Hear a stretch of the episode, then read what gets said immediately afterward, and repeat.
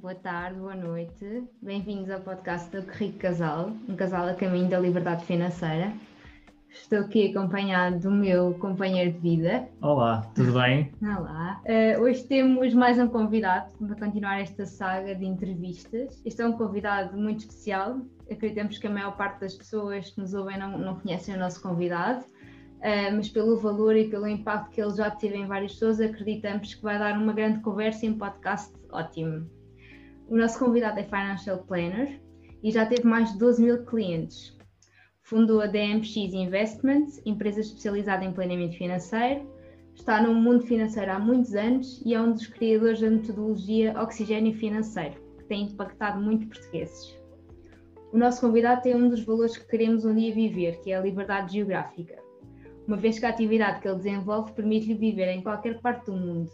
Neste momento vive na Holanda, mas já viveu nos Estados Unidos e vem do Brasil. E quem sabe em breve estará a viver em Portugal. Acima de tudo, o nosso convidado é um mentor que tem ajudado muito no nosso crescimento. Estamos a falar do Felipe Russo. Olá, Felipe. Olá, tudo bem? Você muito só esqueceu bem. de comentar uma coisa. Então. Eu também, sou, eu também sou português. A sério? Isso é uma novidade, eu não sabia. Sim, sim, sim, sim. Mas dupla nacionalidade mesmo? Exato, exato. Desde, o ano, desde o ano passado.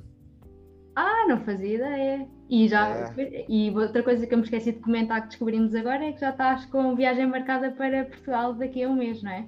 Isso. Daqui a um mês eu estarei desembarcando no Algarve. É verdade.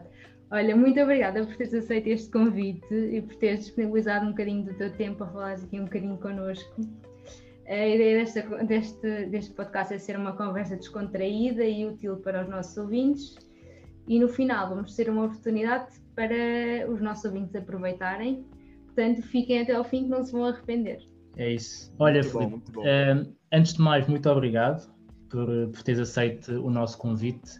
Uh, acreditamos mesmo que, que esta conversa vai acrescentar muito valor uh, às pessoas que nos ouvem, assim como tem acrescentado a outras pessoas que tu segues no âmbito da, da, das mentorias do Oxigênio Financeiro, da qual eu participo uh, e também daí, daí ter decorrido uh, a oportunidade de conhecer e a oportunidade de efetivamente trazer aqui para, para as pessoas que ouvem o Rico Casal uh, para, para, para, para te conhecerem, porque acreditamos que vale muito a pena. Olha, Felipe, queríamos começar por te perguntar um, quem é o Felipe, de onde é que o Felipe vem, como é que foi o percurso de crescimento até entrar no mundo das finanças. Fala-nos um bocadinho de ti. Primeiro, agradecer aqui oficialmente a vocês, né, é, o convite. É muito interessante é, ver o desenvolvimento é, do Que Rico Casal, é, não só financeiramente falando, que eu tenho visto a evolução do patrimônio. É, eu acho que vocês fazem um trabalho belíssimo de inclusão é, social, né? Ou seja, a gente vem conversando muito sobre esse assunto do trabalho que a gente faz e que a gente tem de projeto para fazer, que é realmente cada vez mais levar a nossa mensagem, o nosso propósito para Portugal como um todo e cada vez mais incluir mais e mais pessoas dentro desse, desse objetivo. É, bom, uh, eu, eu, eu sou um, digamos assim, uma pessoa, um empreendedor por natureza, né? Eu, eu, venho, eu venho do Rio de Janeiro, do Brasil, nasci no Rio de Janeiro, no Brasil, mas eu acredito que eu tenha nascido com uma, uma pulguinha é, é, é, no assento, né? Porque eu nunca parei, né? Eu sempre me, me, me movimentei, eu sempre... Eu, só pra você ter uma ideia, com sete anos eu vendia picolé uh, na casa de praia dos meus pais, no Rio de Janeiro. Uau. Então, eu comecei a, a, a, empreender já, já nessa idade. Então, desde, desde ali, eu via meu pai como, como um cara de negócio e eu queria ser igual, né? Eu queria copiar.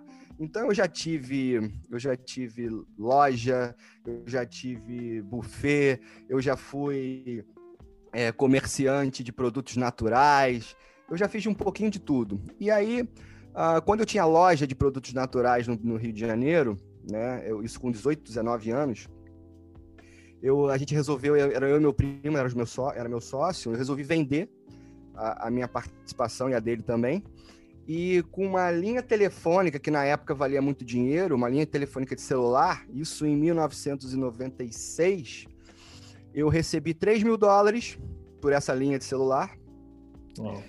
E fui para os Estados Unidos, passar um mês. É, isso em 1997.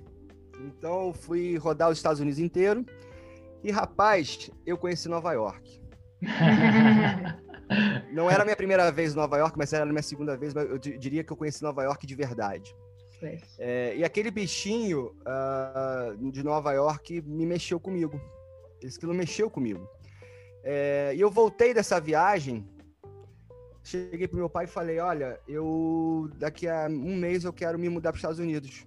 Aí ele, ué, mas como assim? Você tem faculdade, você tem isso, você tem aquilo, lá, lá, teu negócio, blá, blá. eu vou largar tudo. Vou largar tudo. Eu, eu tenho uma, uma amiga minha que mora, que mora em Nova York. Ela vai me dar uma guarita. Eu vou morar na casa dela por um tempo. Depois eu vou me virando. E eu não falava inglês. então, detalhe, eu não falava inglês. É, rapaz, e, e, eu fui. É, é, e conheci, né, com parte desse dinheiro. É, e eu comecei. E aí, ali, eu comecei a. a primeiro, fui, tive que aprender a língua. É, me matriculei em duas escolas, uma escola de manhã, uma escola de tarde. Fui, fui, fui, fui aprendendo, fui me desenvolvendo. É, passava na rua, qualquer um que me cumprimentava desenvolvia algum tipo de assunto para poder me desenvolver cada vez mais na língua e porque eu sabia que aquilo ia me abrir as portas. E para quem aqui está nos ouvindo, olha, o maior ativo que eu tenho na vida hoje é uma língua estrangeira fluente. Uau, fixe. Porque conhece, porque, é porque é o tipo de conhecimento que te abre muita porta. Hum. Muita porta. Em qualquer aspecto, em qualquer aspecto. Então, você poder ter uma experiência fora do, do, do teu país e ainda conhecer uma língua que não é a tua língua mãe, é, é, é fantástico. E aí eu fui nessa batida, fui, fui conseguir uma bolsa de estudos numa, numa, numa faculdade americana, na, na Berkeley, é, jogando futebol, e depois, com, com as notas, eu tive uma outra parte da, da, da, da bolsa. Meu pai me ajudava um pouco com o que podia e eu comecei a trabalhar também. Então, na, Nova York é sempre um, é um lugar que sempre se pagou muito bem para qualquer tipo de assunto, né? Mas aí a, a mexida foi olhar para o mercado financeiro. Então eu comecei a trabalhar, e eu trabalhava de madrugada, e eu andava pela, por Wall Street, é, e na madrugada ficavam aquelas limousines paradas, os prédios todos acesos. Porque era o mercado asiático trabalhando. Yeah. E aquilo eu ficava olhando para cima, porque era né, aquela época, né? Nada digital, tudo, tudo precisava de, de, de, né, de presença física. E você ficava olhando para aquela coisa e, e ficava se imaginando, imaginando, né? Mas eu nunca imaginei que na minha vida eu fosse trabalhar no mercado financeiro, não era a minha praia. É, só que essa minha amiga que me deu essa guarita, ela foi trabalhar uh, no Salomon Brothers, é, que era uma, uma, uma, uma, gestora e que logo depois foi vendida para o City, City Group. É, e ela me convidou para trabalhar e eu passei uma temporada dentro do, do City Group trabalhando com, com eles. É, mas também não é, ainda não era minha, muito a minha, a minha decisão final e eu continuei na minha empreitada é, estudando e a, a, minha visão era, era, era estudar e, e, e me desenvolver. Uh, e, e, e, e aí, uh, com que isso tudo, eu, eu, eu consegui ir buscando informações e ali entrando no, dentro do mercado financeiro, buscando. Porque a informação era diferente como é hoje, né? Não tinha internet praticamente. Exatamente. Seja, minha primeira conta de e-mail eu fui ter com, em 1998 lá nos Estados Unidos. é, é, minha conta de e-mail, eu achava aquilo o máximo, né? conta de e-mail. E, mas naquela época eu ainda falava com os meus pais no Brasil com cartão telefônico. Então, assim, é.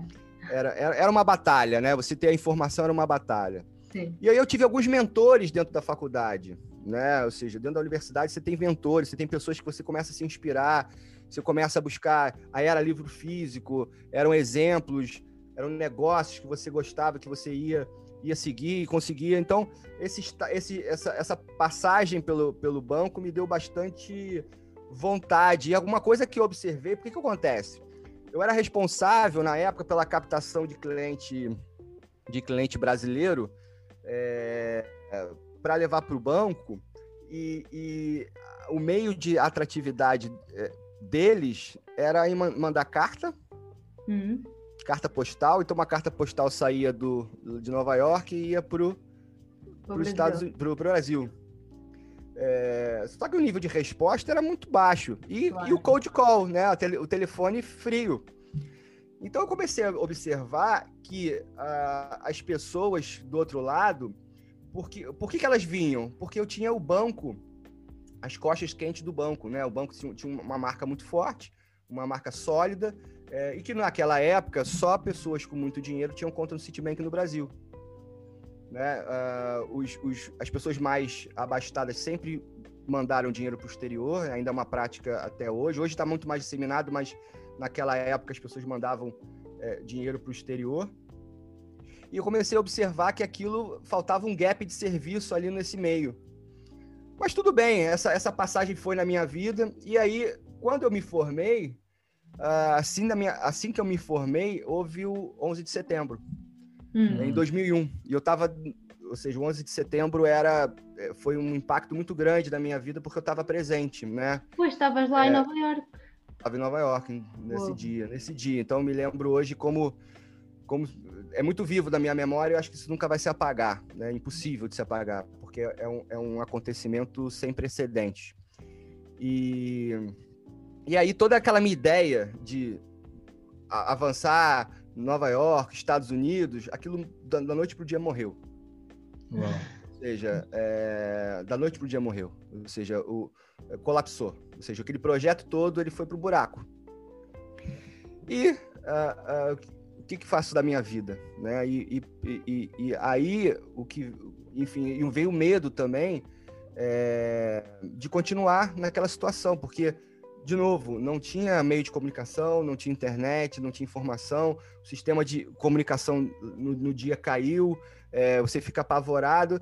Ou seja, como tudo na minha vida acontece muito rápido, 21 dias depois, se não me engano, eu estava voltando para o Brasil. É, e aí, no Brasil, eu fui trabalhar é, na iniciativa privada, mas ainda com aquele bichinho na minha cabeça do, do mercado financeiro. Uhum. Uh, e aí, convidado por, um, por uma, uma pessoa que, que, trabalhou comigo na iniciativa privada, aí sim eu fui adentrar dentro do mercado. E logo em seguida a gente uh, criou a, a DMX Investments, né, que, que foi uma empresa, é uma empresa de distribuição de produto financeiro, mas que tinha um gap por trás, que era o, o, o gap educacional né? Ou seja, esse gap educacional de mostrar às pessoas o porquê investir, aonde investir, como investir, não era pegar um produto simplesmente e mostrar, ó, toma aqui esse prospecto, leva para casa, lê e amanhã eu te ligo para você ver se você quer fechar comigo. Não, a gente começou a desenvolver uma metodologia de apresentação, de ensinar os termos técnicos, de mostrar o que existia no mercado. E isso foi evoluindo com o tempo. Filipe, é, isso, isso, foi em que ano? Uh, 2000 e... 2010, 2011. Ok, boa. E foi, foi, na, foi na, quando, a gente, quando a gente criou a, a, empresa. E depois, outras pessoas vieram. E aí veio o Marco. Foi aí que o Marco veio se juntar a nós e o Marco se tornou meu sócio. Ainda na DMX. Ainda na DMX. E de lá para cá, a gente veio, veio crescendo, expandimos dentro do Brasil, expandimos, tivemos outros, outros escritórios, outras representações dentro do, do Brasil. Mas o bichinho aí do mercado internacional, de novo, começou. Ou seja, eu não terminei muito a minha história nos Estados Unidos, em Nova York, né? É, eu ficava com essa coisa de, não, eu quero empreender fora, eu quero empreender fora, eu quero empreender fora. E aí, uh, com essa questão toda de, de, de, de, até de violência no próprio Brasil, é de a gente querer, né? Eu já estava já tava com, com uma, uma, um neném, tava de um segundo grávido, a gente, o pai da minha esposa tinha morrido, e aí veio, começou a, a surgir de, mais de forma mais materializada uh, esse projeto. Uhum. E aí o, o, o, o, a gente preparou desde 2017 a nossa, a nossa vinda. Em 2018, acredite se quiser, amanhã faz três anos. amanhã já agora, é, amanhã dia 12 de junho, porque o podcast vai ser lançado na segunda-feira, portanto já passou. Exatamente. Mas, dia, 12 de junho. Dia, dia 12 de junho. É, faz, faz três anos, quando a gente desembarcou aqui. É, mas o projeto ele foi, ele foi, ele foi desenhado já com foco na educação. A gente já saiu do Brasil com algumas iniciativas feitas, realizadas, é, clientes. É, a gente fez uma, uma, uma, uma associação com, com a metodologia do, de empreendedorismo do MIT Bootcamps, fizemos trabalhos de formação de novos consultores financeiros, é, e aí a gente adquiriu muita experiência no Brasil, porque a gente visitava muito cliente, a gente sabia a dor do cliente, a gente sabia o que o cliente queria. Isso a gente só não imaginava que o cliente fosse criar tanta empatia conosco e tanto rapport através da internet. Uhum. Ou seja, é, a gente tinha esse desafio, ainda tem esse desafio, mas uh, ah, para a gente o que ficou mais latente, o que chama mais atenção, foi realmente o propósito de educar. De trans... Na verdade, não educar, de conseguir transformar a vida das pessoas. Sim. Sim. Então, o, o, o, o, eu, eu fiquei algum tempo, desses três anos que eu tô aqui fora, eu fiquei algum tempo querer, puxando um projeto que eu me identificasse tanto, é, que eu visse tanta transformação, que eu visse tanto engajamento, tanto da nossa parte como da parte dos alunos, é, e foi realmente transformador para mim, para o Marco, para o Jorge e, e, e eu, principalmente eu acho que para os alunos, né? Pelo menos pelos feedbacks que a gente vem recebendo, enfim, muito positivos. Só que isso acendeu de novo aquela chama que eu achava que eu tinha perdido. Por quê? Porque eu mudei, né? Eu saí do meu conforto, né? Da, da, né? Do, o meu escritório. Se você ter uma ideia, o meu escritório era a dois minutos da minha casa a, a escola da minha filha posicionada, minha mulher trabalhava, minha vida estava perfeita. Yeah. Por que, que eu ia mudar? Mas mesmo assim, aquele bichinho veio me corroendo. Então, é, é, hoje, eu, eu, eu, eu, eu, aí eu sofri com essa, com essa, com a saída, né, com essa migração, com essa, e, e eu vim para um país, por mais que eu fosse para o Brasil de 20 em 20 dias, é, dos meus dois anos, eu só tô aqui direto na Holanda por conta da pandemia. Sim. É, a, a, a, o meu, o meu o nosso modelo de negócio era ir viajar o Brasil, Portugal o tempo todo, porque a gente continua com a DMX, né, o negócio continua, é, a gente temos mais de 3 mil clientes hoje dentro da, da empresa, é, esses clientes ainda nos buscam, nós buscamos, é, é, mas o modelo de negócio teve que mudar. Pois. Com, então eu perdi um com pouco. Limitação, eu, não é? Com a limitação, com a limitação do, da, das viagens, tiveram que fazer uma, uma mudança quase total para o digital, não é? Quase, quase que completa. A gente já vinha, a gente já vinha ensaiando isso há muito tempo. É, é esse, esse, esse ensaio para o digital, ele não vem da pandemia para cá. Já tem, ele vem desde 2016, quando a gente foi pro, pro, pro lá para o Vale do Silício, para o evento do Tony Robbins. Ok, foi. Foi ali que a gente uh, uh, mudou um pouco da chave, eu particularmente. É, eu era muito cético em relação a isso, e foi ali que eu comecei a entender o, o, o que o nosso jogo ele ia mudar. Sim, mas por acaso é... depois tem, a pandemia teve esse efeito benéfico até, que é, veio acelerar tudo o que é digital, ou seja, mesmo Não, ele, empresas ele... muito antiquadas foram obrigadas a, a, avançar. Por exemplo, é o caso da empresa onde nós trabalhamos, que é, é, era muito uh, física e de repente teve que uh, e passar totalmente tudo para digital. E isso foi muito bom. Quer dizer, a pandemia parece uma coisa má, mas depois tem estas coisas muito boas que acabam por trazer. É, eu costumo, eu costumo dizer que a, pandemia, é, que, a, que a pandemia ela acelerou o processo de digitalização. É. do mundo. Do mundo, E na verdade, e outra coisa, ele, a, a, a pandemia, ela trouxe um, um, um fator de confiabilidade ao processo digital. Uhum. Por exemplo, hoje os clientes do Brasil investem conosco, principalmente aqui no exterior, com o celular, apertando um botão. Sim. Quando eu quando eu estava no Brasil em 2017 até no início de 2018, isso era inimaginável. Quando Sim. eu já mudei para cá, eu já vim com isso instituído. Uhum. Então, Foi. o modelo digital me permitiu que eu geograficamente não precisasse estar mais na frente do cliente. Sim. Eu, Felipe, é que ainda tinha é, esse ranço, né? E essa, essa, eu gosto também de estar o tempo todo perto dos clientes e, e, e, e, né, e fazendo relacionamento, network. Então, isso para mim ainda é importante. Eu gosto disso. Tanto é que quando eu for aí a Portugal, eu vou estar com, com, com vocês, com, com, os meus com os alunos, né? Eu vou, vou promover encontro, porque eu gosto dessa, dessa troca. Eu gosto de saber com quem eu estou fazendo negócio e, e, eu acho que isso é uma troca muito sadia, né?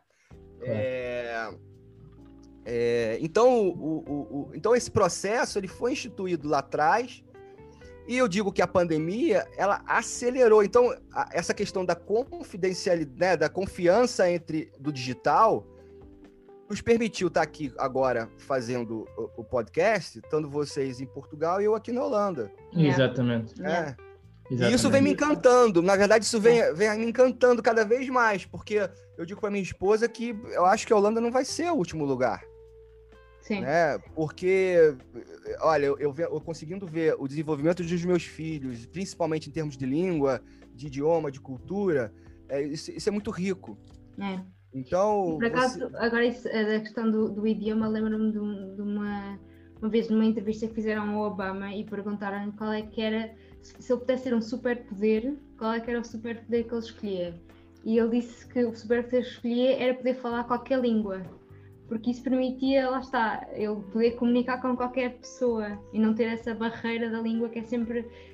É, mesmo tendo é, eu acho, é, eu acho que daqui a alguns anos essa barreira da língua não vai existir mais. Hum. Porque a inteligência artificial está se desenvolvendo de forma tão rápida Sim. que a barreira da língua vai sumir em, em poucos anos. Né? Sim, ah, por exemplo, na China uh, não, não, se fala muito inglês, mas há muito o hábito de tu teres o telemóvel, falas para o telemóvel o que queres dizer e ele então, traduz automaticamente. Sim. sim, mas olha, Filipe, tu, tu deste-nos aqui uh, a perspectiva da tua vida e eu tive aqui a retirar algumas coisas que eu acho que são muito importantes não deixar passar. Uh, começando pelo por vender gelados com 7 anos, ou seja, com 7 anos tu já empreenderes. Um, teres ido para Nova York, teres tido a coragem de ir para Nova York sem saberes a língua, isso é incrível porque há muita gente que nos ouve e fala de ah, eu tenho medo, eu quero muito fazer uma coisa, mas tenho medo, e tu foste com medo mesmo, e ainda por cima com, medo, com poucos recursos. Eu acho que isso é incrível de assinalar.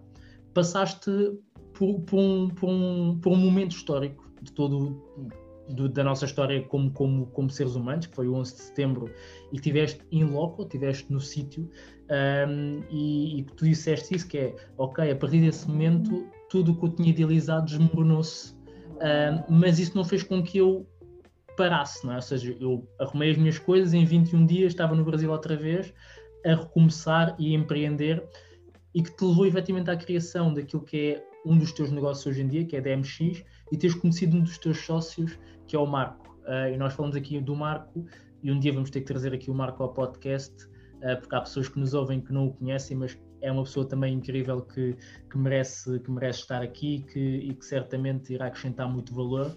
Uh, mas eu queria pegar na questão do, do, do picolé, não é? do gelado aos 7 anos, e fazer a ponte para aquilo que estavas a falar agora de, dos teus filhos e da tua filha um, com, com 10 anos já falar, já falar uma língua estrangeira uh, e já estar integrada na Holanda. E queria te perguntar qual é que tu achas que é a importância da, da educação uh, da, da, tua filha num ambiente que é cada vez mais competitivo, mais globalizado. Uh, o que é que tu acreditas que têm que ser as coisas que tu deves ensinar aos, aos teus filhos? Um, por exemplo, a nível de soft skills, que faça sentido eles terem para poderem ter sucesso um, no futuro? Uh, eu vou dar uma palavra só. Adaptabilidade. Não sei se essa palavra é a mesma Boa. em Portugal. É, é você, tem que saber, você tem que saber se adaptar ao meio. Porque o, o, o que eu impus a ela, vamos falando da minha filha aqui, que tem 10 anos, é, o que eu impus a ela, ela foi um desafio muito grande. Uhum. Eu coloquei ela dentro de uma escola de expatriados, sem falar a língua é, holandesa, sem falar o inglês ainda, é, de um cenário completamente avesso à realidade que a gente tinha no Brasil. Porque quando você vem para fora, você perde todo aquele serviço que a gente tem no Brasil, que te envolve, que, que são pessoas que te ajudam é, dentro uhum. de casa, né? Quando você vem para o estrangeiro, isso some, porque no estrangeiro é diferente do, do Brasil. No aqui, tanto em Portugal também, é, a, a, a educação de base ela é muito mais forte. Então as pessoas são mais bem educadas e isso se transfere para o serviço, ou seja, as pessoas cobram mais caro os seus serviços. E isso, se é mais caro, fica mais caro para a pessoa poder pagar também. Então há um consenso comum de é do it yourself. Você faz as coisas. Então, eu impus a ela um, um desafio de adaptação a uma nova realidade que é, vai ser fundamental para a vida dela. Boa. Por quê? Porque, é, é, porque a cabeça vai estar tá aberta, vai estar tá aberta a aprender novas coisas, aprender uma nova cultura, aprender novos ensinamentos. Eu acho que se uma palavra eu pudesse é, definir, é você se adaptar ao meio. Pois. Porque eu acho que é por isso que eu me adapto tão bem em qualquer lugar hoje. Porque eu, eu fui, eu me impus, né? Ninguém me impôs, eu me impus a essa adaptação. E, e, e isso eu quero dar para os meus filhos, conseguir transmitir para os meus filhos. Por isso que talvez o meu exemplo, é, dar o meu exemplo, é, influencie isso, essa, essa característica neles. Não que, não que eu ache isso, se eles não tiverem essa característica, que uhum. vai acontecer A ou B. Não é isso, mas se eu pudesse é, é, é, é, dizer em uma palavra a questão da educação, eu falaria adaptação. Pois, é assim, tu falaste aí de outra coisa que foi o, o, o, dar esse valor com base no exemplo. E nós defendemos muito isso, nós defendemos muito tanto naquilo que é a nossa forma de educar o nosso filho, mas também na forma como nós uh, gerimos o nosso projeto, é mesmo pelo exemplo, quase aquela, aquela questão do skin in the game. Ou seja, nós uh, mostramos o nosso património para poder efetivamente mostrar às pessoas que nós não estamos só a falar de algo, nós estamos a falar Fazer. de educação financeira, mas também a praticá-la e a ter os resultados decorrentes daquilo que nós sabemos. Uh, e isso transfere-se para todo, toda a esfera da nossa vida, tanto a nível de relacionamento, porque perguntam-nos muitas vezes, ok, como é que eu, eu trago o meu companheiro ou a minha companheira para a minha jornada de, de liberdade financeira? E nós acreditamos muito que é pelo exemplo que é ok, faz aquilo que tu acreditas que deves fazer e o teu companheiro ou a tua companheira vai olhar para ti com, com, com um olhar diferente e vai se juntar a ti. Uh, e mesmo, mesma coisa na educação, com os nossos filhos, nossos filhos são os principais imitadores, não é? Ou seja, existe aquela fase em que eles imitam tudo o que nós fazemos, bem ou mal. Uh, e isso é, isso é claramente uh, o exemplo de que o exemplo tem poder. Um, e portanto aí efetivamente acho que acho que é que é uma boa um, um bom valor a transmitir e, e, certamente que há muita gente que, que nos ouve que estão fora uh, estão fora de Portugal Uh, e alguns com filhos e certamente que se identificam com essa com esta questão de é, esses, é, as, é, as, pessoas que ou têm vontade de sair né, e, e, morar em outros em outros países ou as pessoas que já estão fora vão, vão sentir na pele o que, que a gente está falando né? Então é exatamente isso ou seja eu acho que poder dar esse exemplo para eles é uma forma da gente educar né Sim. Tu falaste, tu falaste de, de um dos pilares que, porque a DMX, quando vocês a criaram, não a criaram numa ótica única de educação financeira, mas perceberam que era um pilar relevante, não é? Como é que isso, como é que se fez a ponte entre uma empresa de investimentos e depois quase que perceber que tem pelo, que baixar pelo nosso, para a educação financeira. Pelo nosso resultado. Quando a gente, antes de, antes de ter a educação financeira, era um resultado, quando implantou a educação financeira, virou outro resultado. Então, e, e a condição dos clientes é, continuarem conosco por mais tempo. O que a gente chama de churn, né? E do uhum. LTV, o nosso LTV era, era, era, era superior a dos concorrentes, era, é superior a, a, a outros players, né? Então, e a gente virou, acabou virando uma referência é, dentro do segmento. É, tanto é que, enfim, a gente, os nossos indicadores de performance não, não poderiam vir apenas de, de, de volume de venda, mas sim em outros indicadores que eram é, é, tempo de permanência do cliente com você, né? E, e, e, vamos dizer, a satisfação, acho que isso envolve. Porque uh, dentro desse negócio, né, ou qualquer outro negócio, o marketing positivo boca a boca é o que é o que vale, né? então, quando você tá, quando você presta um bom serviço, quando você é bem quisto pelo, pelo teu cliente, quando você faz um, um trabalho pró cliente, isso acontece, acaba acontecendo naturalmente de forma mais facilitada. Okay. Deixa-me descodificar aqui para as pessoas que nos ouvem, porque tu falaste aí em, em churn em LTV. Uh, ah, e basicamente o que tu estás a dizer é: uh, nós tínhamos uma empresa que estava assente em investimentos, depois percebemos que para poder reter mais, mais tempo as pessoas, que é o LTV, o tempo que a pessoa está dentro da minha empresa a gerar-me rendimentos e a, e a efetivamente eu ter uma relação com ela, é o LTV, uh, que é o Lifetime Value. Um, para que eu possa ter o máximo tempo possível, eu tive que lhes trazer educação, tive que lhes trazer efetivamente conhecimento e não lhes dar única e exclusivamente o produto final. E para isso eu, tive, eu consegui também fazer outra coisa, que foi reduzir o churn.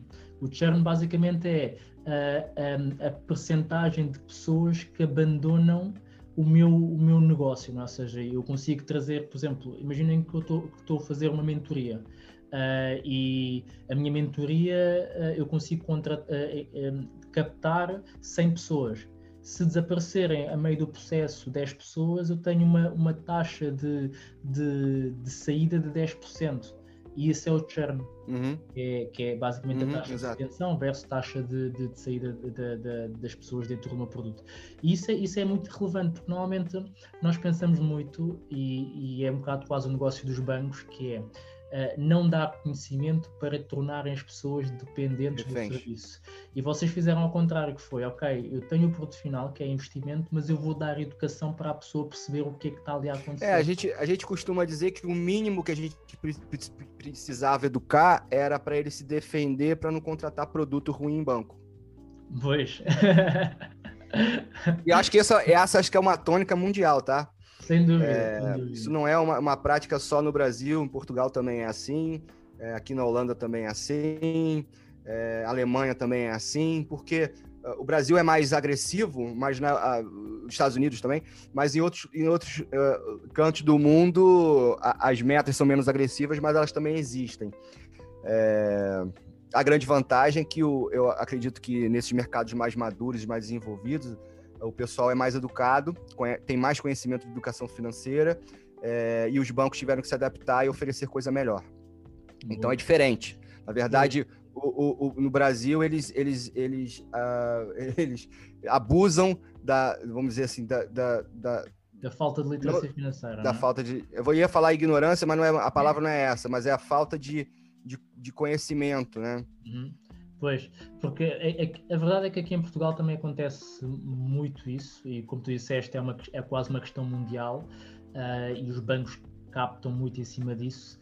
Uh, e um dos, um dos objetivos também da nossa página, das várias páginas de, de, de, de educação financeira, tem muito, tem como principal objetivo isso mesmo, transmitir conhecimento às pessoas para que as pessoas tomem melhores decisões. Uh, e achei engraçado, mesmo dentro do vosso negócio, vocês mudarem um bocado o chip e perceberem que, educando, conseguem trazer melhores resultados para as pessoas. E, e acho que isso é uma ideia que faz sentido uh, realçar para as pessoas que nos estão a ouvir que... É, e, e, até a metodologia hoje do oxigênio financeiro, ela é uma, ela é uma atualização é, do que a gente criou lá atrás. Né? E depois, e depois da, do, do, da DMX, dentro da DMX, a gente, a gente, a gente criou um, um, um trabalho de mentoria que se chama o WeGuide. Por que o WeGuide aconteceu? Por que, que o oxigênio, ele, o oxigênio financeiro ele é um derivado do WeGuide, só que o WeGuide ele foi sempre uma mentoria individual. Só que uma, uma mentoria individual muito cara. Uhum. Porque era a nossa hora que estava ali em jogo. Por que, que veio Por que aconteceu o e-guide? Porque muitas pessoas que nós deixamos pelo meio do caminho, ou seja, pessoas que ganhavam bem, que tinham bons rendimentos, que tinham um bom padrão de vida, eu estou falando de bom padrão de vida mesmo, ficavam pelo meio do caminho porque ficavam presos às rodas dos ratos. Uhum. Ok. Okay. Ganhavam muito quer, dinheiro. Quer explicar, exatamente, é isso. Quer explicar? Vai, explica, é explica aí. Quer explicar? Não, explica-te, explica Ok. Então, a roda dos ratos basicamente é uma pessoa que ganha muito dinheiro, mas que ao mesmo tempo tem um custo de vida muito elevado, portanto gasta muito e portanto vai ter que trabalhar muitas horas para ganhar novamente e vai gastar outra vez esse dinheiro e está assim, continuamente nesse ciclo de ganha muito, gasta muito, trabalha muito, ganha muito, gasta muito, trabalha muito uh, e entra nesse ciclo em que normalmente o comentário é eu até ganho bastante, mas não sei para onde é que vai o meu dinheiro. Se, algum, se alguma das, das pessoas que nos está a ouvir tem este pensamento é porque está efetivamente na roda dos ratos uh, e está na altura de, de, de, de parar e, e, pensar como é que há de sair, porque uh, nesse ciclo, por mais que se ganhe, o normal é adaptar o, estilo, o, o custo de vida a um novo salário elevado uh, e, consequentemente, mantém-se no mesmo ciclo. Sim, nós já tivemos na roda dos Exatamente. Então, então... Eu acho que a maior parte das pessoas já passou um bocado por isso, nem que seja. É, quem não esteve, olha só, vou, yeah. eu vou falar, vou ser bem sincero, vou ser bem sincero com vocês. Eu também já estive. Yeah. Sim. Mesmo, mesmo trabalhando com. Só que o que acontece, é, é, mesmo trabalhando com investimento, porque você entra numa, numa roda, né, num ambiente que vai te contaminando com consumo. Exato. Né? É o ambiente. Sim, sim, sim. E o meu meio, e o meio financeiro é, eu estava até pensando isso hoje, né? Eu sou muito mais minimalista hoje do que eu fui há, há 10 porque eu venho de um meio é, onde o, o, banqueiro, o cara que trabalha no mercado financeiro tem que andar com Rolex no pulso, uhum. tem que ter uma Mercedes, uma BMW, né? É, uhum. Porque eu vivi esse, esse, esse, esse, meio nos Estados Unidos, os Estados Unidos ele, ele respira isso. Uhum. É, o Brasil também respira isso. Hã? Vive disso. Porque Vive disso, praticamente. captas as pessoas pelo sonho de um dia também poderes ter, não é? Não, e a, gente, a gente tinha aquela falsa sensação de que, olha, poxa, eu, eu, né, a gente começando a empresa, a gente tinha aquela falsa sensação de dizer o seguinte, não, se o cliente me ver com um relógio bom, yeah. um, um, sapato bom, um carro bom, ele vai ter uma boa outra impressão de mim. Yeah. E, e, eu acreditei nisso por algum tempo, tá? É, acreditava e, e, partilhava, outras pessoas do mesmo mercado partilham disso até hoje estão presas a esses conceitos até hoje. É, e que eu não, eu não critico, eu não julgo, mas eu, eu particularmente, eu mudei o meu, o meu, o meu, meu padrão. Eu não coloco um sapato de bico fino, social, uh, desde que eu, tenho um ano e, pouco, né? Eu não uso um, um, um, terno, um blazer há muito tempo. É, e no Brasil eu só andava, né, viajando daqui para lá, daqui para lá, só de blazer, pasta de couro, é, eu, eu, era aquele engomadinho do mercado financeiro mesmo, né? Os ternos tinham que ser de marca, né? É, então eu, eu, fiquei preso por algum tempo nessa, nessa roda dos ratos. Graças a Deus eu, eu, eu, eu despertei rápido, é, é fazia, ganhava muito bem, né? Ah, então eu não cheguei a ter problema, me endividar, não era nada disso, mas Uh, uh, eu ficava refém, junt, consegui, fa fazia, juntava, investia. Eu sempre tive esse, esse, esse viés de investimento, mas não na plenitude. Sim. Deu para entender? Uhum. É, é, é, é, eu, o que eu poderia ter feito, eu poderia ter feito muito mais do que eu fiz, pessoalmente falando, né? E eu fui entendendo esse processo, e eu fui entendendo esse processo junto com os clientes. Exatamente. Então, eu, a gente, quando a gente desenvolveu a metodologia do, do, do, do oxigênio financeiro, a gente veio transformar a vida dos clientes, mas eu também consegui transformar a minha vida. Então, e hoje eu defendo muito isso, daqui dentro de casa. É, agora, o que eu, que eu costumo dizer é o seguinte: não é para sair cortando é, é, cafezinho, né? Para sair cortando aquilo que te traz né, valor, aquilo que te, que, que te traz prazer, para uhum. você viver dentro de casa trancado. Sim. Não é isso. Porque, olha só, cortar despesa tem um limite. Tem um limite de Sem 100%. Agora, vai para o outro lado, vai para o lado do fazer. O lado do fazer é ilimitado. Sim. Sim, mas eu também acho que tu então, aquele... precisa atingir uma, alguma maturidade para perceber o que é que te traz efetivamente prazer. Ou seja, no início, de, especialmente no início da vida, quando começas a trabalhar, tu achas que o que te dá prazer é essas coisas caras e depois quando começas a ganhar maturidade é que começas a perceber que, que, não, que o que dá prazer é mais fazer do que propriamente ter E pronto, eu acho ser, que é? preciso, é? sim, preciso passar por essa fase. Portanto, não julgo quem é, está é, agora nisso. Ve, é, é assim. muito bacana, é muito bacana ver alguns jovens que, que nem por essa fase de, de, de é. vamos dizer assim, de quando ganha muito dinheiro e fica muito, muito fora de si. É, hoje eu, vejo muitos jovens já com uma mentalidade muito boa, uhum. né, já com uma mentalidade diferente. É, mas vejo muito ainda aquele conceito errado do dinheiro fácil, eh, da venda da, da solução é, rápida, Rápido, de que as coisas, né, que as pessoas querem, querem milagre, querem comprar um milagre. É, não, isso, não vai, isso não existe. O milagre, portanto, é que se você não tem educação e você recebe uma herança ou ganha na loteria, a probabilidade de você perder tudo é muito grande. É, sim. Porque você não criou uma mentalidade. Olha, eu tô te dizendo isso de cadeira, porque eu atendi muito jogador de futebol, é, atendo ainda, é, ganhador de Big Brother. Pois, a, no, a, no, Brasil a, o prêmio é grande, não é? Ator de novela, e, e eu vejo, via, vejo, continuo vendo. É, é a, a mentalidade. Por isso que a gente, dentro da mentoria, né, do oxigênio financeiro, a primeira etapa é a reprogramação. Geralmente as pessoas vêm querendo fazer planeamento de vida e aprender sobre investimento. Isso é a consequência. Porque o primeiro uhum. passo é você reprogramar a sua cabeça. Assim como eu reprogramei a minha, vocês reprogramaram a de vocês, as pessoas têm que passar por esse processo de reprogramação. Isso é fundamental para qualquer processo financeiro de desenvolvimento de patrimônio dar certo.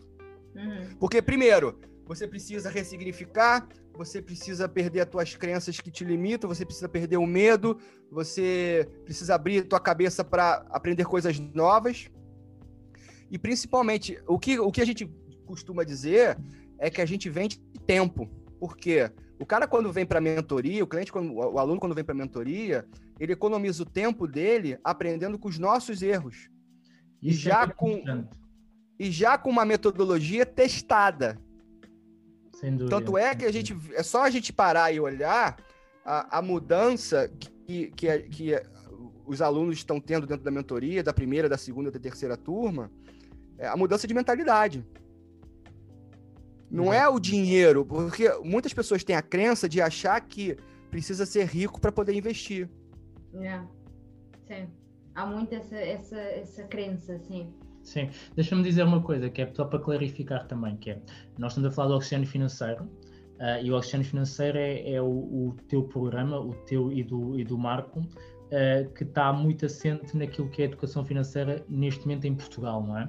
Uh, e foi que eu Só, só para Portugal, praticamente. Só para Portugal, exatamente. E foi que eu vos conheci uh, e, e, posso partilhar efetivamente a minha experiência de que uh, de, do trabalho que é feito é muito assente efetivamente em, em, mentalidade, porque existem pessoas de vários estágios, existem pessoas que já, que já investem, que já, que, pessoas que estão com muitas dívidas, pessoas que, pá, que nunca, nunca sequer pensaram no assunto, perceberam só que precisavam de mexer com alguma coisa de dinheiro, uh, e essa base da reprogramação é igual para qualquer uma das pessoas, que era o que estavas a dizer. Que é, essa é a base. Significar, essa, não é?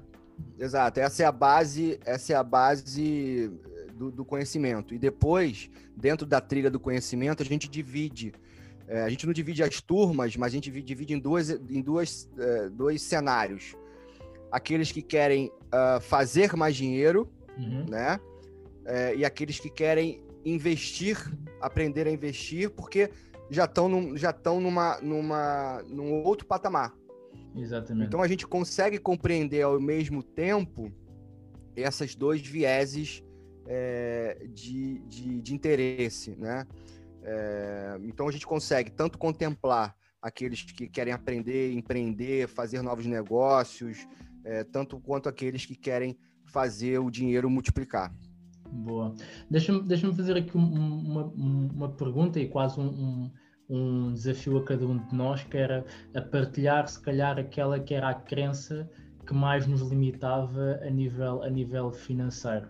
Um, se calhar posso desafiar a ti? Eu acho que eh, uma das crenças que eu tinha era exatamente essa, que era preciso ser muito rico para investir. E depois tinha outra, que é que era, eu nem sei muito bem se isto era uma crença, que se fosse, fosse chamar uma crença aplicável a muita gente, mas o que eu achava muito era que investir era como ir jogar no casino, que era tipo um jogo de sorte. E eu odeio jogar no casino, eu odeio perder dinheiro, portanto não ia investir. Só depois, só, só quando percebi a mecânica do investimento e de facto não é, não é um jogo de azar ou de sorte, é que tive coragem para começarmos, para começarmos a investir, porque antes eu achava mesmo que era jogar no casino. Exatamente. Olha, eu, eu, eu tinha muito um, um, princípio que era que uh, também tinha muito da minha escassez a nível financeiro quando era mais novo e eu via muito o meu pai uh, a, a mesmo a ganhar muito dinheiro e não ter dinheiro. E a minha mãe dizia constantemente que uh, o, o, meu pai dava dinheiro às pessoas de fora e não dava dinheiro às pessoas de, de dentro, não é? ou seja, à família. Então eu quando comecei a ganhar dinheiro, eu consequentemente, eu, eu, isto já foi uma análise posterior, eu reparei que eu gastava mais dinheiro com amigos do que com família. E era uma coisa que, que, depois de analisar e de perceber vinha de lá atrás, vinha de, de, de ouvir você, muito. Você sempre, é, você, a maioria das vezes você repete o teu modelo de mundo. Exatamente. É, a maioria das vezes isso tá, isso é enraizado pelas gerações passadas. Exatamente. Porque você é fruto do ambiente na, na maioria das vezes é, e aquele impacto de informação com o passar dos anos, você nem vai sentindo, mas aquilo vai entrando na sua cabeça. Exatamente. É Por exemplo, pessoas que tendem a perder um parente próximo muito cedo, ou um filho, ou um pai, uma mãe por uma doença, geralmente têm a tendência de querer aproveitar mais a vida através de, de reparação no buraco da alma, né? Uhum. Então as pessoas não têm muito essa preocupação do ah, juntar dinheiro ou fazer investimentos ou não, por quê? Porque eu preciso viver a vida, porque a vida pode ser muito curta para mim também, como foi para o meu filho, como foi para minha mãe, para meu pai, ou para aquela pessoa próxima de mim. Então é muito fruto daquela experiência prévia que você teve também. E daqui não há julgamento, Ike. Aqui, não, de todo. Aqui na verdade é, aqui na verdade é só uma uma uma troca para entender que tá tudo bem. Claro. Ou claro. seja, a gente a gente pega muito muito esses casos é, dessas pessoas que vêm com esses buracos, é, é, e a gente vem é, de, tirando isso de dentro, né? Vamos reprogramando, mostrando exemplos, mostrando né, a, a, os nossos erros, aquilo que aconteceu conosco, o que, que né, o que, que aquilo é, veio, veio acontecendo. É, e aí a pessoa vai conseguindo se transformar, entender, né? E, e aquilo vem, vem entra num círculo mais positivo, eu Boa. diria. E tu, Filipe, queres partilhar, queres partilhar uma crença que te limitava e que de repente, quando mudaste, disparaste aí a nível, a nível uh, financeiro? Rapaz, vou te falar uma recente. Que é a, criptomo a criptomoeda. Fala-nos uh, eu, eu, eu sou muito, eu sou muito, eu sou muito adepto ao, ao, ao value investing. Uhum. E aí, se você quiser traduzir para a audiência o que é. Sim. E Basicamente. O Papa do, diz, e o Papa do Value Investing, né? O, o, o Warren Buffett. É, e, e, e, meio que eu venho sempre compartilhando muito, muito desse, desse, dessa ideia, dessa ideia. Ele ainda é contra, mas eu estu... aí depois eu me, me dei a oportunidade, eu perdi um pouco, vamos dizer assim, desci do salto. Uhum. Né? Porque a gente tem que descer do salto e estudar o tempo todo. E aí eu me dei a oportunidade de estudar sobre o assunto. É, eu não estou dizendo aqui que é para investir em Bitcoin, ou seja, claro. o que eu estou dizendo aqui é que existe produto para cada objetivo que você tenha na vida. Se você quer um, se você tem filho pequeno, você precisa de um seguro. Se você quer ter uma, uma, uma, uma aposentadoria confortável, você precisa ter um planejamento de longo prazo, investir aos poucos, fazendo o teu, né? É, independentemente do, do, do, produto, porque é, mais, é, é, melhor você juntar e poupar do que não ter nada, né? Exatamente. né? É, então é, é, comportamento, hábito. Então eu desci um pouco do salto e fui estudar sobre o assunto. Então é, é, a cripto ela, ela faz parte hoje de um pedaço muito pequeno dentro do meu portfólio.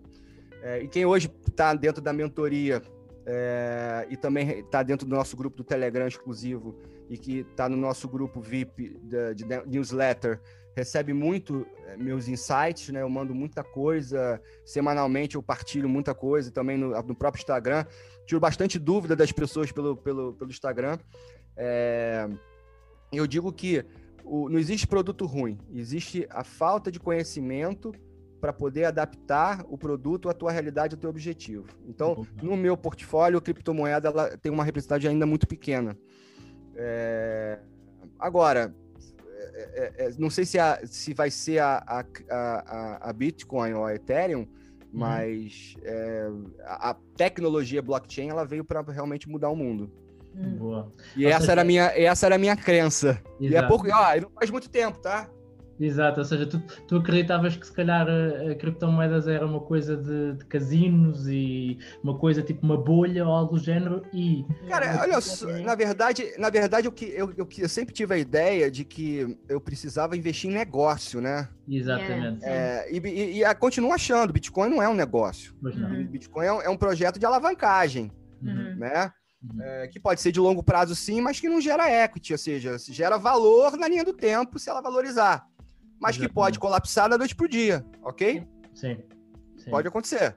Então, então eu vi, aí eu vejo as pessoas, né? Você tem coisas que são separadas, ambição e ganância. Exatamente, sim. É preciso ser ambicioso sem ser ganancioso. E Boa. o que eu vejo a florescer mais nas pessoas é a ganância. Sim.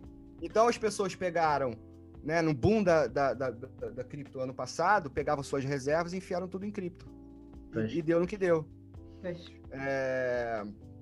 Então, quando eu boto pouquinho, pouquinho, um percentual pequeno do meu portfólio em cripto, se eu perder, acordar e perder tudo, só perdi tudo. Um pedaço pequeno, e já, e já tá contabilizada essa perda, tá? Já tá ali. Se eu perder, tá tudo bem. Agora, é, continuo estudando mais, vendo outros projetos, né? É, é, mas ainda continuo com, com a meu viés aqui de de ser sócio de empresa, é, de, de fazer parte de um negócio, é, de olhar para equity.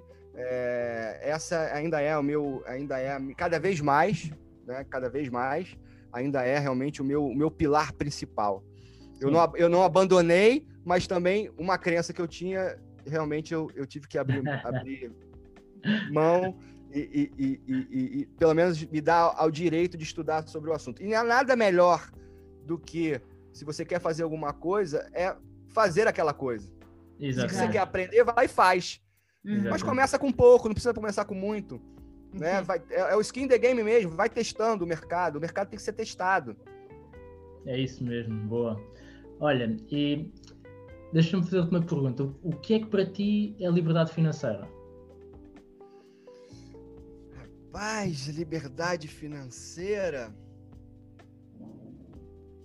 liberdade financeira, ela tem, ela tem algumas, eh, tem algumas, ela tem algumas nuances, né? Ou seja, uh, se eu for, eu pode falar de liberdade geográfica, posso falar, mas é, é, é para mim me traz a minha paz de espírito.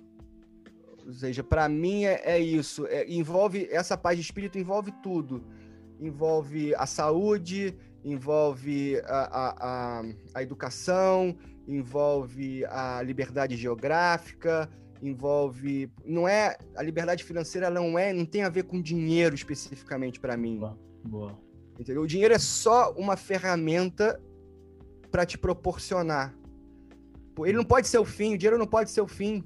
Porque sabe o que vai acontecer? Você vai ter dinheiro e vai ver que não chegou no fim. Entendeu? Você vai ter o dinheiro, todo o dinheiro que você precisa ter para você sobreviver, viver, né? E você vai ver que não chegou, a tua missão não acabou. Então, a, a, talvez para mim hoje a liberdade financeira seja dar liberdade financeira para os outros. Boa. Uhum. Muito bem dito. Então, a minha missão hoje, assim, se você, se você dessa minha dessa minha história recente aí de, de quase muitos anos, é, eu te diria que eu estou no melhor, melhor momento profissional. Porque eu, hoje eu consigo ver transformação e isso me causa, me dá muito prazer. E isso, ver as pessoas alcançando seus objetivos é, é o, que, o que me move, o que me move para frente, é o que me, o que me faz acordar mais feliz. E, e não é dinheiro. Sim, eu faria, eu faria tudo que eu faço hoje de graça. Sim, tua profissão já é a tua razão de ser, né? É, eu consegui. Você lembra que eu falei que a questão da adaptabilidade uhum. é o ponto principal? Então eu, eu consegui dar uma, uma, uma. É óbvio que, que tudo que te cerca é, é, né, não é só a minha profissão, mas existe uma tríade aí de saúde, família é, e profissão. Mas em termos profissionais, hoje, em termos, se você olhar só para o financeiro, eu diria que hoje dar liberdade financeira para os outros é o que me move. Hum. É, então, eu acho que liberdade financeira é isso: você ter a possibilidade de fazer aquilo que você gosta por paixão, é, num lugar onde, aonde você quiser, da forma como você quiser e Boa. quando você quiser. Então, você ter tempo. Hoje eu pude, pude ir de tarde buscar meu filho no colégio e trazer ele na, no pescoço, conversando. Isso para mim é liberdade financeira. É poder, é poder amanhã eu falar, virar e falar assim, olha, vamos fazer tal coisa. Não tá preso, não tá enraizado, não tá escravo, porque liberdade é isso, é você não não tá escravo. E, e uma das molas que te faz é, é, não ser escravo de absolutamente nada realmente ainda é o dinheiro, né? Mas, mas não quer dizer que eu não, eu não tenha que trabalhar, não quer dizer que é, é, ainda não há a necessidade de você ficar né, a liberdade financeira não é botar o pé para cima e ficar esperando as coisas acontecerem, porque aí perde, perde o propósito de vida, Sim. né? Então, esse meu bichinho aqui ainda, ainda é muito muito latente, né? Eu ainda tenho um, um, comichão muito grande aqui dentro que, que eu preciso fazer, fazer. E hoje, e hoje mais é o que mais latente dentro de mim é fazer pelos outros. Boa. Olha, e com, e com, esta, com esta definição que nós nos identificamos tanto de liberdade financeira, uh, vamos fechar. Mas antes de fechar, nós tínhamos dito que tínhamos uma, uma, uma surpresa para as pessoas que, que, que, estão a ouvir este, este podcast. Um, e a surpresa passa por, efetivamente, como tu disseste, o meu, o meu, a minha liberdade financeira hoje em dia é dar liberdade financeira às outras pessoas. E, portanto, o Felipe ofereceu uma hora de mentoria uh, a uma pessoa que, que, que, esteja a ouvir este podcast e que tenha uh, a vontade e a coragem de fazer, fazer, fazer um story com, com, com a imagem deste, deste, deste episódio marcar o Felipe e marcar o Rico Casal e nós depois vamos sortear essa hora de, de mentoria com o Felipe e como vocês viram com esta conversa riquíssima que vale a pena, uh, faz todo o sentido e vão, vão sair dali se calhar com, com anos de vida de aceleração de uma hora de mentoria aqui com o Felipe. Portanto, Felipe, como é que as pessoas te podem encontrar nas redes sociais? É, eu sou mais ativo no, no Instagram, então é arroba Felipe Maia, ponto russo, com dois S, ó. Tá? E meu e-mail é felipe.maia, arroba oxigêniofinanceiro.com. Top. E, e como é que encontra informação sobre oxigênio financeiro? Uh, tem a página do Oxigênio Financeiro é, na internet, oxigêniofinanceiro.com. É, agora, uh, tem algumas informações, agora as, as, as inscrições estão encerradas da mentoria, uh, com as vagas todas esgotadas. A gente não tem ainda uma data, uma nova data para lançamento, mas é, eu queria também chamar para as pessoas para o nosso grupo do, do Telegram. É, a gente tem um grupo exclusivo do Oxigênio Financeiro do Telegram, onde a gente solta bastante informação relevante. É, então, só, só me, me mandar uma mensagem uhum. no, no Instagram que eu mando o link para acender ao, ao, Deixa-me pro, deixa propor uma coisa. Se me puderes dar o link, nós colocamos na, na descrição deste, ah, tá deste episódio e assim as pessoas que estão a ouvir neste momento podem ir ao Spotify ou onde tiverem a ouvir, clicar no link e entram para o Telegram. Parece bem? Espetáculo. Parece ótimo. Boa, Maravilha. Filipe, mais uma vez, obrigado. Às pessoas que nos estão a ouvir, não, não se esqueçam uh, fazer, fazer a partilha deste, deste, deste episódio, marcar o Filipe, marcar o Rico Casal e esperar que vamos sortear a hora de mentoria e certamente vai alavancar muito a vossa vida financeira e quem sabe pode ser o início de uma, de uma grande prosperidade financeira. Portanto, mais uma vez, Filipe, obrigado. Eu, eu, eu que agradeço a, a, oportunidade de vocês e, e, gostaria de deixar aqui uma mensagem. É, se você está com medo de dar o próximo passo, vai com medo. Boa. Vai com medo, Boa. porque Boa. você não você não luta contra o medo, você dança com o medo. Muito bem. É Boa. Olha, e com esta com esta última frase, uh, fiquem fiquem bem. Uh, obrigado em nome de todos os ouvintes, por todo o conhecimento que partilhaste connosco, Felipe. Certamente irás voltar porque a tua vida é riquíssima uh, e também aproveitamos para dar aqui em primeira mão que andamos a preparar coisas em conjunto uh, que, vão, que vão sair aí em, em, em grande. portanto, fiquem atentos, sigam o Felipe, sigam o Rico Casal e fiquem atentos porque vêm a coisas boas. Um, e a ti que estás desse lado, a ouvir-nos, já sabes, não te esqueças de ser incrível. Beijinhos. Abraços. E muitos palhaços. obrigado, Felipe. obrigado, obrigado, pessoal.